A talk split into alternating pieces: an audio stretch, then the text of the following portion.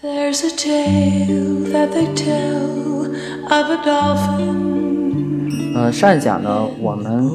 讲了两个问题哈，一个呢是这个 Gropius 他到底会不会画图，第二个呢，嗯，有一个现疑，就是为什么 Gropius 等于了包豪斯，嗯，那么这些呢都还是比较职业的话题哈。那么这讲呢，我们稍微的呃再展开一点，讲讲他这个个人生活，嗯，因为谈起这个 Gropius 呢。其实呢，他的感情生活还真绕不开。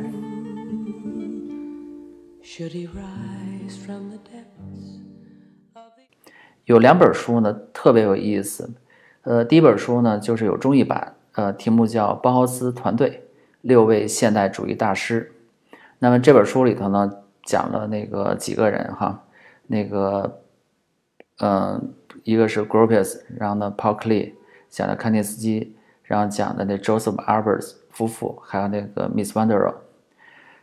那么他们讲这几个人的时候呢，那个还都好，唯独一讲到这个 Gropius 的时候呢，就是通篇都是在讲他感情生活，因为这一篇里头呢，总共有十七个小节，几乎每一节都有他的感情的八卦。嗯嗯，另外一本书呢是 Gropius 的传记。呃，是由这那个一个英国作家叫 Fiona，呃，McCarthy，他今年，呃，出版的，名字叫 Gropius: The Man Who Built the Bauhaus。啊，那这本书呢更有意思了，为什么呢？因为你打开这本书的目录哈，它完全是因为它是个传记，所以按编年史写的，所以目录前几章，比如说一九一零年。至一九一三年，所以他没有说 Gropius 干什么事儿，而说一九一零年至一九一三年是阿玛马勒。然后呢，一九一九年至二零年是那个 Lily Hildebrand，这 Gropius 的另外一个亲人。然后一九二零年至二二年是 Maria Benjamin，这是 Gropius 再一个亲人。然后一九二零年至二五年。是 Isa Gropius，这是 Gropius 后来的太太，所以完全是跟 Gropius 有关的女人来限定了 Gropius 的一个职业的发展过程。因为这本书是真是关于 Gropius 的历史和他的这个在建筑里的业绩哈，完全不是一本八卦的书哈。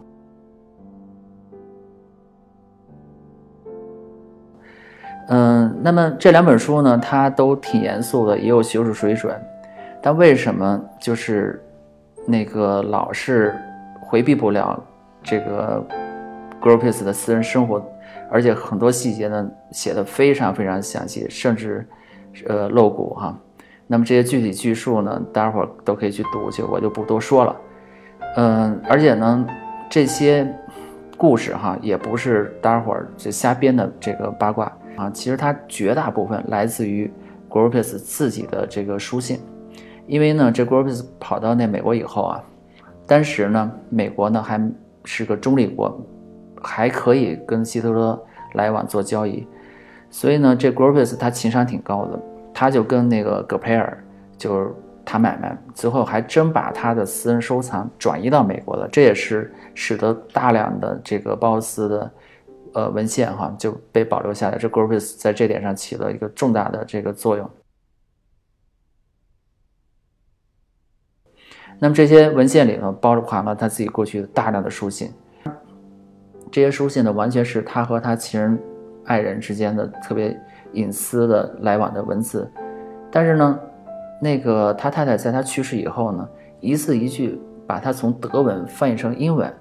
这样才能后来被广泛的流传，变成那个研究他的必不可少的这个资料哈。嗯，在。Gropius 这所有感情历程中呢，有一个人更绕不开了，那就是马勒，因为马勒是伟大的音乐家。那么今天我想呢，就是通过马勒一首交响曲，那个来说一下他们俩的故事哈。马勒呢，第六交交响曲是马勒所有交响曲里最有意思的，因为这首交响曲呢是最符合维也纳古典音乐的曲式的。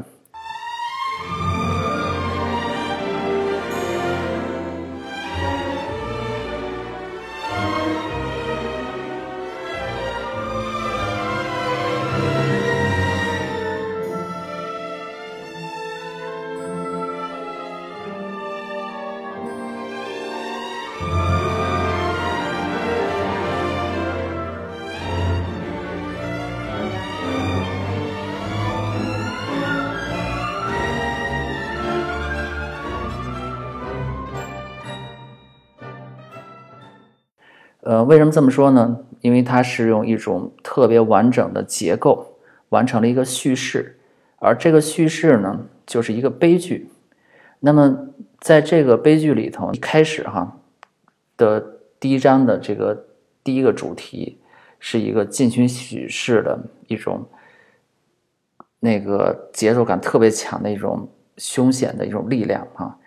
然后呢，它往前行进，马上第二主题出来了。那第二主题是什么呢？第二主题呢是马勒以前做了一个小段的音乐，就是描摹他太太阿玛的一个相当于是阿玛的画像。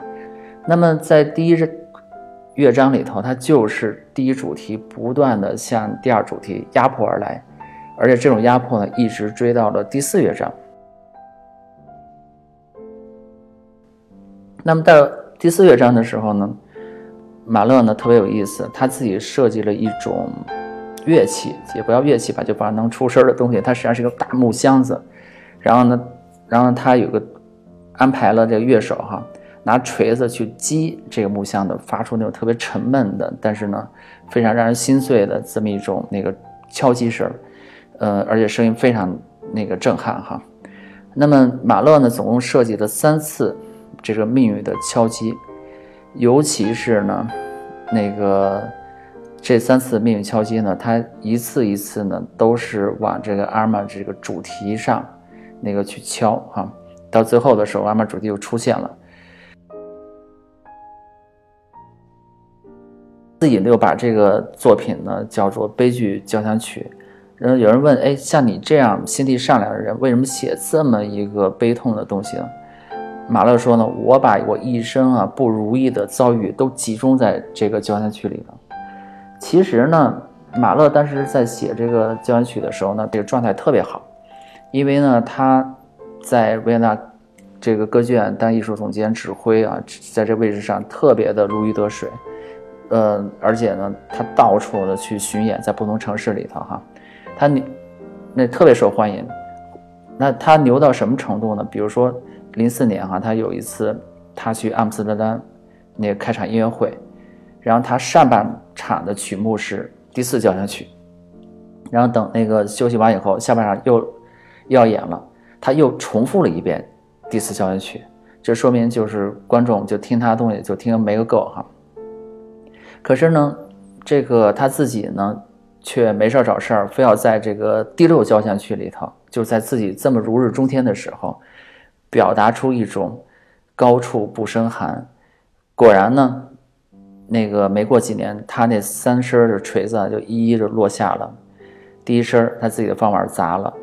第二声呢，他自己的小女儿也夭折了。但最知名的一声呢，还是在一九一零年的时候呢，阿尔玛呢，在一个疗养院里头碰到了这个 Gropius。那么，马勒呢？那个和 g r o p i u s 之间呢，见没见过面呢？那这又是另外一个罗生门了。因为这个阿曼和 g r o p i u s 的这个爱情啊，他有点疯狂了，所以这 g r o p i u s 呢，他也有点按捺不住。呃，他呢就经常给阿曼写信，但是呢，有一次呢，他在信封上写着“马勒指挥先生收”。其实这个呢，绝对不是笔误，而是他有意的去挑衅去。呃，那么之如呢，Gropius 他很勇敢，因为他本人他就军人出身嘛。那个，但是呢，这马勒呢，那也没畏惧，所以呢，他们这三个人呢，面对面见面了。那在一个村子里头，然后呢，马勒和这 Gropius 呢，还有一段两个人单独的散步。那么在这村子的小路上呢，马勒提着灯 g r o p i s 在后面跟着，呃，他们俩在说话。那么这是一个非常痛苦的一个对话哈。最终呢，结果是阿曼还是选择了马勒，呃，而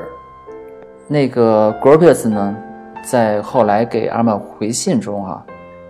他这么说，他觉得哎，马勒真是非常伟大。所以他呢，还真是不想去伤害大师，而且这个时候呢，他还开始阅读关于马勒的传记。可是呢，马勒呢，却从这一次以后呢，几乎就走向了这个生命的末路哈。在一九一一年第二年五月十八号，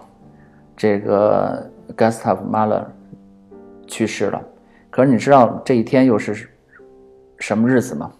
五月十八号。一九一一年，正好是 Gropius 二十八岁的生日，所以他们俩还真是有点缘分哈。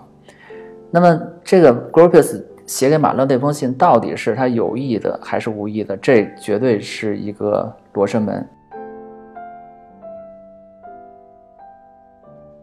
后来，这个马勒死了以后呢，这阿玛呢，最终呢，还是嫁给了 Gropius，并且生了一个女儿，而且呢，阿玛也随了这个 Gropius 信。但是呢，这事儿呢，嗯，他们俩之间感情其实一直不好，那个而且很快就离异了。唯独是这女儿呢，成了他们的纽带，呃，否则呢，他和阿玛就形同陌路了。嗯，非常遗憾的是呢，女儿呢在未成年的时候呢，那个，呃，也死了。那么，更可悲的那个一件事儿是什么呢？就是在阿玛晚年的时候，那个。他呢，呃，写了一一个传记，那个他这个传记哈，名字叫《And Bridge Is Love》，就是呃，爱是一座桥梁。这自传的名字听上去还挺浪漫的，可是呢，这浪漫里头呢，就完全没有 Gropius 什么事儿。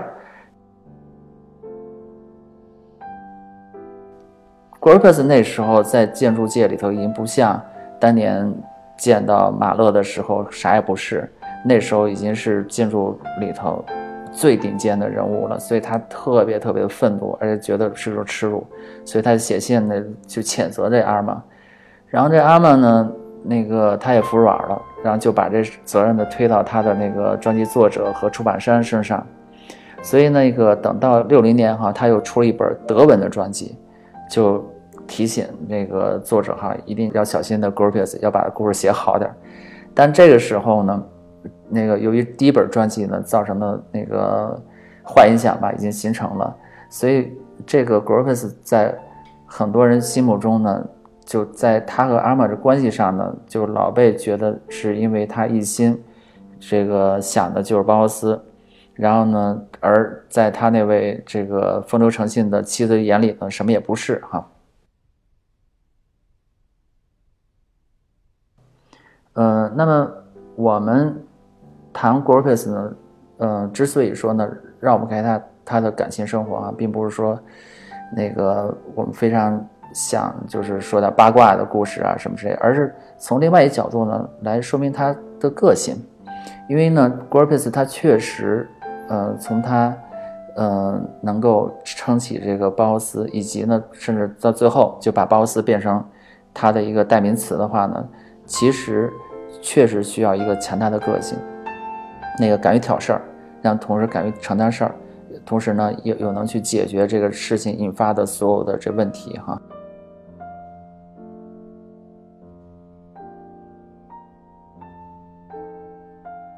嗯，我呢谈了几个关于 Gropius 的话题哈，那个并不是想那个 就是说点那个。嗯，八卦呀，或说点什么其他事儿来贬低这位伟大的现代主义先驱者哈。实际上呢，我特别想通过这些小事儿来揭示哈，面对各种复杂矛盾时，嗯，这个大师他坚定的意志和个性，反而呢从另外一个角度哈塑造了他的高大全的形象。